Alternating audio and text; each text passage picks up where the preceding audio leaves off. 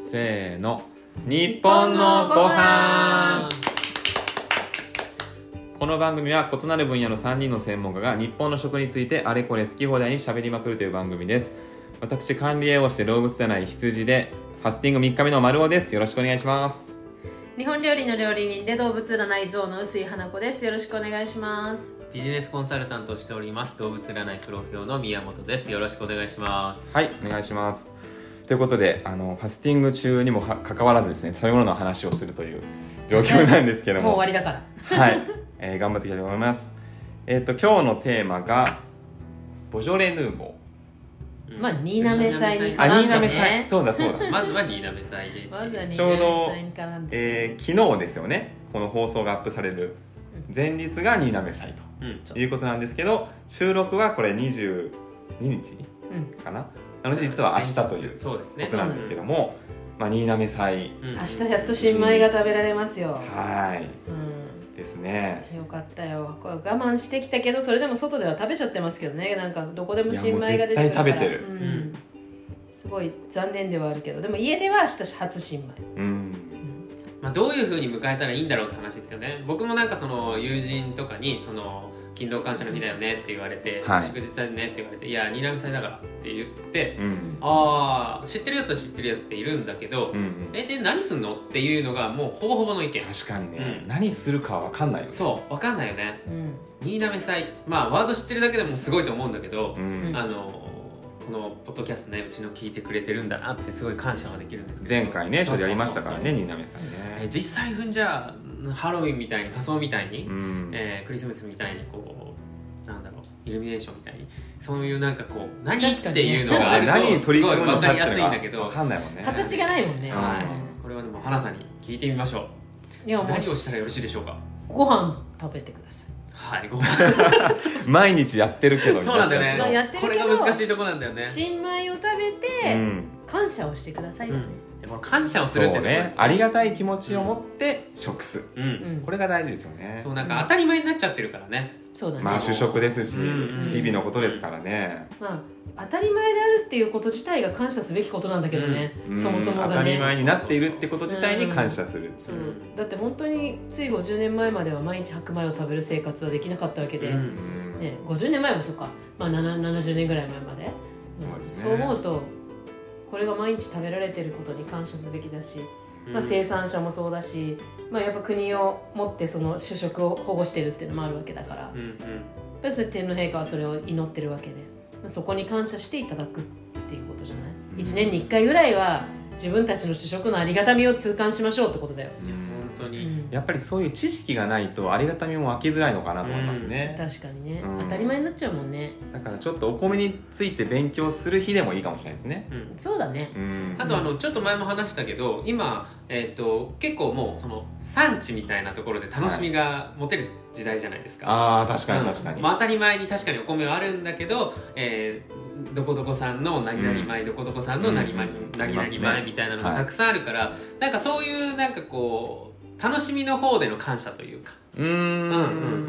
んお米の日だからちょっと新しいそうそうそうそう品種とか産地のものを試してみようとか、あの新滑祭の紹介のこのね放送の中でも言ったかもしれないですけど、ちょっといいやつ買ってみるとかその日だけのあー高級特別ななややつつ別なねううんん買ってみるとかそういうなんか楽しみ方うん楽しいから感謝するみたいなのもいいんじゃないのかなって思いますね。そうですね確かに。あとなんか自分のねあの田舎がある人は自分の実家のお米を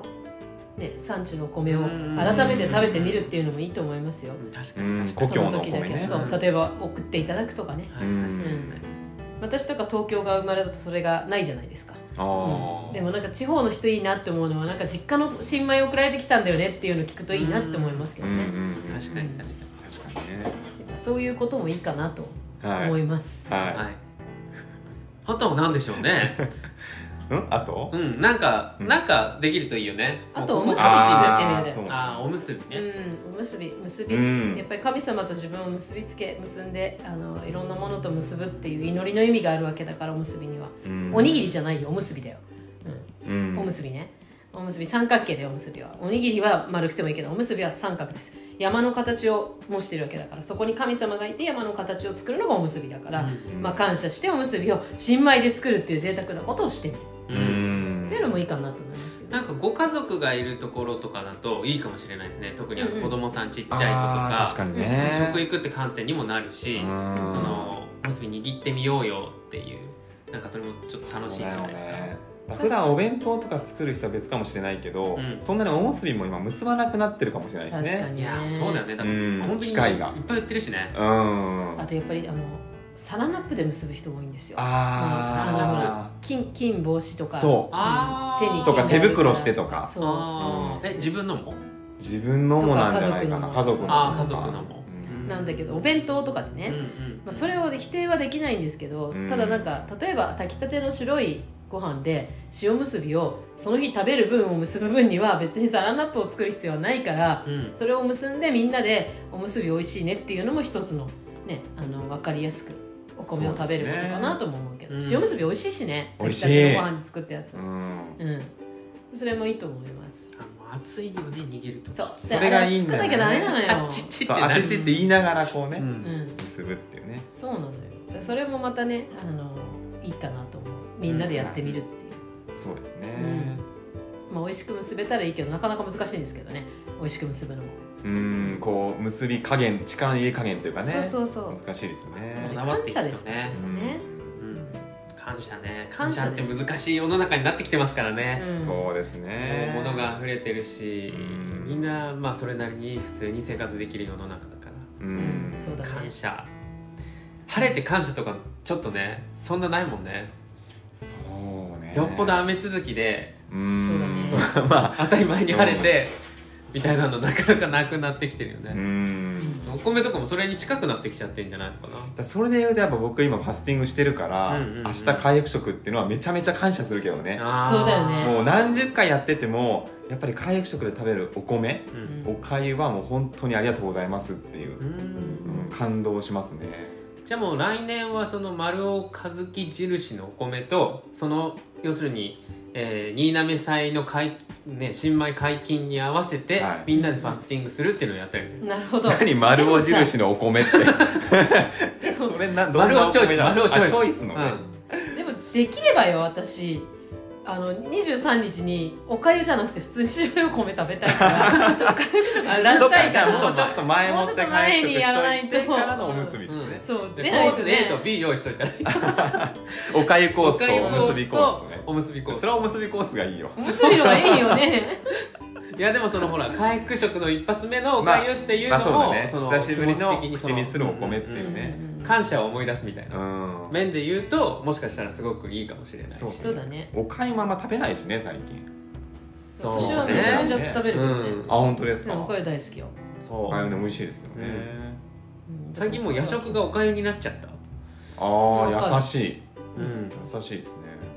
でもあれをおかゆって例えば夜遅く帰ってきてもさらっとやっぱり入ってくれるから逆に夜遅く帰ってくる人はそっちの方がいい気がするけどね、ううんんうん、なんかねお米をガツガツ食べるとやっぱり翌日残りますよそうですえねなんで寿司はあんなに残らないんだろいや残っうてやるっってぱ残ってえる残ってっるて寿司は残らないそうなの僕アホほど寿司食べてもう食べきれないもうデザートも入らないもうきついって言ってベルトの、あのあれ一個緩めるぐらい食べても翌朝残らないんだよねやっぱ脂が少ないからじゃない、あーうん、それは脂質の方だよね、うん、やどちかってぱいうと一番胃もたれするのって油だからねうん油少ないもんねお寿司はそうねまあタンパク質と糖質はめっちゃ取ってるけどね、うんうんうん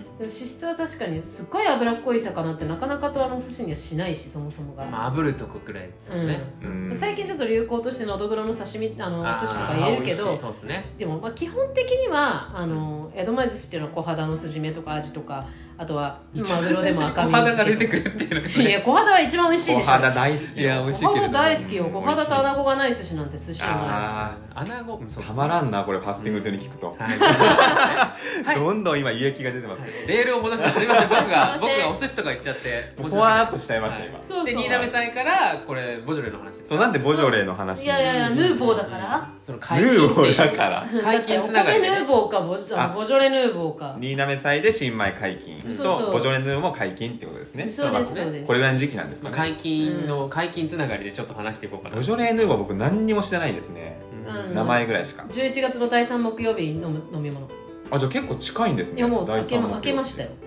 いやもうじゃあ売ってるんですかそえっうとですねね地高当時は1817もう早かったな17かうなーうんんに開けまあの日本あの8時間早いんですよフランスより開けるのがああそれなんか聞いたことあるなだからまあもうもう出てますよボジョレまあもう至る所でボジョレですからコンビニでもボジョレあるしこれなんか解禁結構前からですすよね僕は子供の頃になんか言われ始めた記憶がそんなに前いやえまあじゃないですかまああのあれ初ボめジてョ聞いレ・たのヌいーボーつ自体の歴史は古いですまあよめちゃくちゃあ古日いけど本に紹介されたのが日本に入ってきてここまでうん大々的にうわー解禁うわーってもうマえジでむしろなんかピーク過ぎたのかなって感ピー覚クは過ぎたと思うけ過ぎど、たねピークそんなに前じゃないイメージなんだけど、うんピークはそうですね、うんまあ56年じゃないですかもうちょい前じゃないピークもうちょいょい前10年いかないかもしれないけどいやいやそんなことない20年前には私会社でボジョレ・ヌーボー飲んだもんうんうんあピークですよピークピークでその時には結構流行り始めたから15年ぐらい前急にわーってきましたよね、うんよかったんじゃないかなまあまあおバカな騒ぎですけどねそのおバカな騒ぎが10年いかないぐらいまあ67年ぐらい前が一番まあなんかその環境によって違うかもしれないですねうんそれを知った、うんうんそもそもこのボジョレ・ヌーボーっていうのは何なんですか産地ですか品種ですかで産地ですねあこれ産地なんですね、うんボジョレー地区で、あのーボジョレーの地区で作られているあのお酒これそもそもボジョレ・ヌーボーって別にあのお祭り騒ぎのためじゃなくてその年のあのワインのなんていうのかなテスト酒なんですよテスト種テスト酒日本酒とかにもあるんですけどその出来を見るためのテストしたお酒です特にワインっててブドウのその出来とかによっては味が全く変わるのでうんでそこから熟成に入るわけですよいね、はいはでまあその買い付けが入ってきたりするんですけどそれの一発目のそのテイスティングのためのいへーだから解禁であってうんでそこでいい評価が出ればそこのお酒は熟成に入っていけばいくほど、まあ、高いものになるだろうっていうあーだから聞きの人の力が試される日でもありますよねそうおーあのーボジョレ・ヌーボーに関して言うと本当はもうちょっと寝かしたいなっていうのとか絶対あるんですよ作ってるあの作り手さんからするとだし例えば早く出しちゃうと今年のあの新米と一緒で新米早く出て早く食べようになっちゃうじゃないですか、うんでもそれを禁じてるのだから同じ日に解禁しなきゃダメですよってこれはね新浪さん見習ってほしいんですけど、うん解禁日を作ってることによってあの先出し合戦にならないようにしてるっていうのが一つあるんですようんなるほどだから必ず第3木曜日に定められているんですね、第3木曜日0時までは出しちゃいけませんとへーやっぱりだからどの国もちょっと新酒好きはみんなあるわけうんただワインに関して言うと新酒がいいわけではなくてやっぱりその熟成期間をある程度取った方が美味しいっていうのは事実あるからあまああのボジョレは美味しくないよっていう評価ももちろんあるんですねまあ、薄いっていうか浅いというか、まあ、当たり前ですよね、うんそれはそうなんです、あのーまあ、ただあのもう一個あってそのボジョレ・ヌーボーに関してはブドウの品種をガメーしか使っちゃいけないんですよへえ画面種しか使っちゃいけないって決まっててで画面はあの、まあ、すっごいざっくり説明すると早く熟すんですよで早く熟してあとまああのボジョレーの土地にすごく向いてるんですで実は画面種ってうんなんかいついつのあれ王様か忘れたけどフランスの王様とか画面だけは飲むなっていうぐらい嫌いわれてる種でもあったんですねでボジョレー以外の地区で作るとその画面美味しくないって言われてたんですけどすごいボジョレーにはあの土地とすごくあって画面酒っていうのが美味しく作れるようになっただからその画面早く熟す画面だけで作るっていうのがボジョレ・ヌーボーなんですうんだからある意味フェアなんですみんなうんそのなんていうのブレンドできないからうん皆さんワインって例えばなんだろうなピノノワールとかあのいろいろあると思うんですけどメルローとかうんね聞いたことああるのやっぱブレンドしていい味にしていこうってするのはワインなので、うん単一品種だけじゃない例えばシャンパンも単一品種だけでもちろんないしあのいろんなブレンドすることによってブレンド米と一緒ですようんアベレージを取ろうとするんです毎年と同じ味に近づけるように調整するんですねそれがワイン作りなんですけどこのボジョレ・ヌーボーだけはあのガメーじゃなきゃいけない、うんでガメーはもともとはピノと何かを掛け合わせた品種なんですけど、まあ、私そこまでねあのワインの専門家ではないんですけど、まあ、だからその8月ぐらいに収穫したワインを、まあ、大体、え2ヶ月ぐらいかなが醸造して出すのがボジョレなのでまあ浅いですよね、うんただ最近は結構美味しいですすごいよねそれはなんでなんですかやっぱりねボジョレ・ヌーボーを目指して作るっていうかイベントを見定めて作ってるっていうのもあるし多分技術が上がってるっていうのも一番大きいんじゃないかな、科学的にその何かを使って熟成させていくみたいなのが普通に樽に入れて熟成じゃなくなってきてんのかもしんないし、うんそそのうね樽の周りの温度とかそう樽熟成なんですけど今お酒の世界って実はめちゃめちゃ価格なんですね、うんその昔みたいにうんこんな感じだろうみたいなのってほぼないんですよ日本酒もうんほぼもう数値なんです全てあおあのきちんとねあの大学とかで醸造学とか学ばれた方がきちんとした数値を取ってるので平均的にいいものが作りやすくはなってるんですよ昔みたいにそれが理由がわからないっていうのがないからうんこうしたら美味しくなるこれが美味しいっていうのがもう数値として分かっている部分が大きいので、うん、なので、あのー安定はしやすいっていうのは一つあるっていうのがありますただ今年ちょっとボジョレー高いですねへー値段が高いですああのの味はね美味しいです今年は結構美味しい私ももう2本飲みましたけど別にボジョレー好きでも何でもないんですけどボジョレールーボーが好きなわけでも何でもないけど行ったら飲まされちゃうからもう飲むじゃないですかだから今年はまあいいかなっていう気はしますはい、うん、なんかわかんないんですけどこのボジョレ・ヌーボーっていうのはそのなんというか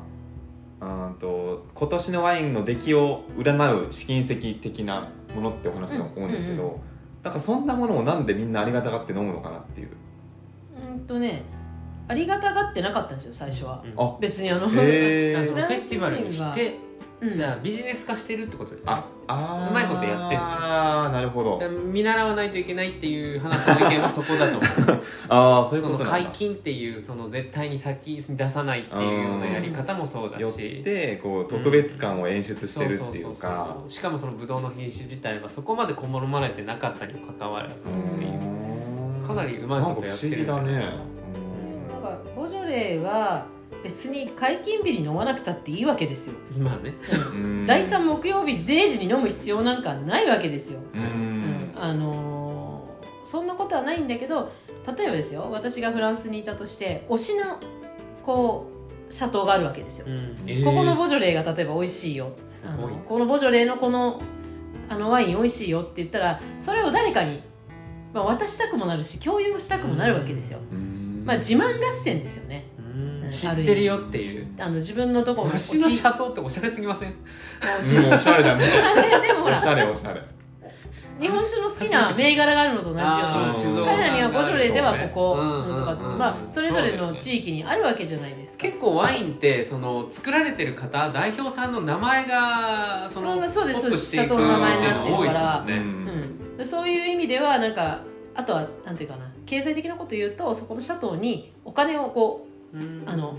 うねしなんていうのかな協賛というかあうんー日本語で言うと協賛ですねうんしてる方とかはやっぱりその自分のところのシャトーのボジョレーうをんみんなに配ったりとかするじゃないですかうんでまあなんかそれをいち早くねあの渡せたらそれはいいわけで。うんうんうんただ本当にボジョレ・ヌーボーに関してはあーもうちょっと熟成させたかったんだろうなっていうのを結構感じるので私はもらったら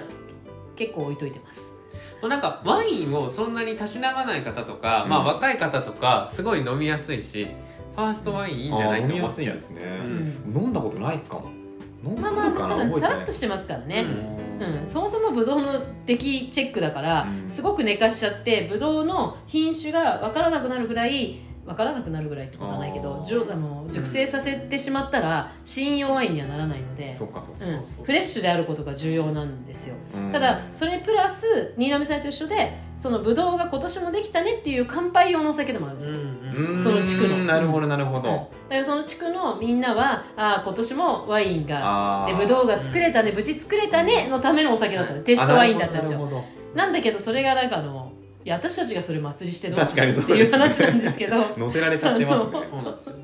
まあえー、美味しいか美味しくないかっていうのは分かんないけど、まあ、やっぱり流行り物好きな国はそこに行くわけであす、ーでもなんか雰囲気的には似てますね新滑祭でお米を祝うっていうのとそう、まあまずねそうですね似て同ますじよねですよだからもともとは収穫を祝うためなんですようんただそれが結局お米と一緒で最初の頃はなんかあの解禁日が設けられてなかったの一番最うー初んだからもう早く早く出そうみたいになってうん早く出すとやっぱり熟成期間少ないから良くないものが出るんですようんでそうすると結局ボジョレ・ヌーボー美味しくないぞって評価になっちゃったわけそこが違うんですねお米とそう、まあでそうねそうそうそれが1970年より前1970年より前にそのフランス政府がその早く出してまずく作るっていうのは間違ってるって言っうてそっか解禁日を設定したんでそすういよう経緯があったんですねそうなんですそれがすごい納ってのも得すごいし、うんあと大きく違うのは嗜好品と主食の違いだよねあー確かにねやっぱワインってその別にその飲まなくても死なないからね、まあそうフランねス人わかんないけどねいやいや死なない死なない見たことないそん な論文ワイン飲まなかったら死ぬっていう論文見たこといるかなもいよよそういうフランス人のうんないと生きていけないみたいいやないと生きていけないって言われてて もねそのそんなことはないよ水で大丈夫水分なはそうかな栄養士じゃん、 まあね、まあっていうのとやっぱその主食たるその一番大事な食べる生きるための糧っていうものとだとやっぱ違ちょっってと位置しづけが違うまアうルのかコもーしルれだかないらね、ううんん、全員が飲めるわけじゃないんですよやっぱりあのあー子供やや飲めない人もいるわけで、うんまあ、そういう意味では嗜好品ではあるんだけどうんただねフランスの人にとってはワインは血と一緒なんで、うんそのぐらい大事なものでもあるし、うんうんあと忘れちゃいけないのは経済を回す道具でもあるのでワインってそうそうそうフランスにとってっていうか、まあ、ヨーロッパ全域にとって、うんだからある意味生きる糧でもあるんですよ、うんこれがないと生きられない人たちいっぱいいてそのうん飲むための生きるじゃなくてね、うんあのワインが好きで生きられないとかじゃなくて、うんそういうことじゃないです水分はワイン以外受け付けない です体がそうそうそうそう理想ですけどね勝手な妄想ですがちなみにあ朝起きのて左右がワインボジョレ・ヌーボーって一般的なワインとなんでその2ヶ月で早く醸造できるかっていうともうあの醸造方法が違うんですよワインってワイン作りとか私あのお手伝いとか行くとまずワインあのブドウ収穫しますうんでブドウ収穫したらブドウをねあの房と、えー、なんていうのかなあの分けていくんですよ房とこうゴミと分けてうんでそのブドウだけをこう潰して潰した液体でうん当たり前ですけど潰した液体をこう何回、まあ、1回潰すがファーストすると何回か潰していくっていうのがあるんだけどその潰していったものでできた液体のジュースでうん発酵するジュースをまあ熟成するんですよあーなんだけどこのボジョレーはそうじゃなくて潰さないあーとにかくあのなんていうのかな全部入れんの 全部入れていくと上の重さで下が潰れるのうんでそれで下が潰れて勝手に発酵するのうん自然発酵自然にこの発酵してガスが充満してその酵素でこうどんどんどんどんどんどんどんどんその分解されて糖が分解されてアルコールになっていくみたいな、うんえー MC 法っていう方法なんですけどそのやり方を取ってるのがボジョレうんなんですでもこの方法で画面だけで作るっていうルールが結構厳密にあるからちょっとね日本もねお米はね新滑祭はねこれをちょっと学んでううんん何月23日まで23日0時まではまず解禁しないと決める、うんうん、でかつ、あのーもうちょっとあの新米いろんな種とか作りたくなっちゃうかもしれないけどちょっとここはちょっとあのコシヒカリに限定してみるとかあもうあのールールを決めたらいいとそ思う、れね、こそそのうんえ笹錦でしたっけーささにしな前くなってい紹介しましたねそう今言ってる笹錦の方がいいんじゃないですかでもそれはまあ地方限られるんじゃでもないササニシキね作れないのよササニシキは病気に弱いのうんね、うん地域性がねうん出そちうゃだうからねなんかコシヒカリならどこにもあるから、うん今年のコシヒカリで勝負するみたいな、そうあか確かにねー今年のお米はどうかなっていうのでそうそうそうそうっていうのでもなんかいいかなと思うんですけど、うんまあ、日本人紅葉の時すごい大好きなんでボジョレ・ヌーボーはそもそも今あの半分は日本に輸出されてま す、そう大好きじゃないですかいねやだって僕は北米にいた時ここまでボジョレボジョレ言ってなかったからあーそう赤ワインブーム来た時ですようんそう赤ワインブそうそーのム時が期ねで日す本よはねね、えー、コピーブームっていついやなんか1990年ぐらいですね私が成人した頃でしょうど、うん、じゃあ分かんないな多分健康番組で取り上げられていやそうなんですよへーめちゃめちゃ可愛いのやったんですそうそうそうそうそうそうでどんな居酒屋でもなんか大して美味しくない赤ワインがグラスワインとして出始めたのうん急に流行ったんが、ですよねこの私が成人した頃1990年代ぐらいに一気に赤ワインブームになるんですうねんで、まあ、一気に飲み方知らないから悪酔いになるっていうあの、あまあ、あの悪いパターンだったんですけどその頃ですねーうんそっから赤ワインブーム来てからボジョレ・ヌーボーがそうめですちゃねめちゃ流行ったから2000年ぐらいにかけて20年ぐらい前がピークにそうなったんじゃないかな2000年そうなんですチリその辺からいないからな日本にああそうかそううかんうんいやそうですよねでもねボジョレ・ヌーボー自体はあの本当に長く続いてるいい文化ではあるので、うんあんまりこうお祭りだけじゃなくて本当にワインの価値を見て、うんワインの価値とあとやっぱそのフランス人、まあ、ボジョレに限らずですけどフランス人にとってワインっていうのがどれだけ、ね、生きるために必要なものかおアルコールとしてじゃないですよ、うんそれはちゃんとあの考えを思いを馳せてくれたらいいなと思いますけどね、まあ、あともうちょっと言ってねそのやっぱ新浪祭ですよねそうあの新浪祭ね外のものもいいけれどもうん国のものもやろうよっていうところですよねそうだなんかどうにかならないもんですかねこれでも誰がやるんだって話ですよいねやもうそのれは私たちもいやそうそう丸岡なんですけどじゃいか要はその国とかそういうなんかでかいとこはやんないそうだなっていうあー日本ってそういうとこね、うんちょっと苦手なん新米でヌーボーだってフランスはそれ国でやったわけですそうよそうねそうそう、まあ、規制というかその品種のそうそうとそかうそうだねその解禁の料理とか、うん、いやでそもされはもうわざわざ空輸してくるものをありがたがって飲むぐらいだったらまず国内にあるお米をさありがたがって食べましょうよいやーもう本ね当ですよ舶来もの大好きですから、ほんとそううねこんなに空輸が高くなってさ補助ヌーボーだって金額上がってますからはんいうん国内のもの食べましょうよ、本当ですねまあ、新鍋祭ねとにかく新鍋祭をとにかく新滑祭もうねもう新鍋祭ってあの言い直してくださいあの三寒三月日じゃないや 勤労感謝の日ってあの手帳のあのそう日そうをそ書うきそう換えていただ新いて滑祭新滑祭ねはいまあそんなわけでみんな新滑祭したかなうんうんそうですねどうですかねあとなんかこんなことやったらいいんじゃないとか、はいこういうの面白そうとかあったらねぜひ教えていただけるとねそうですねはい SNS でもぜひそうですお寄せねいただけたらと思いますはいはい、では今回は以上ですこの番組は毎週木曜日に更新しています番組の感想をインスタグラムツイッターでお聞かせくださいハッシュタグは日本のご飯カタカナで日本ひらがなでご飯で投稿お待ちしていますではまた次回お会いしましょうありがとうございましたありがとうございましたありがとうございました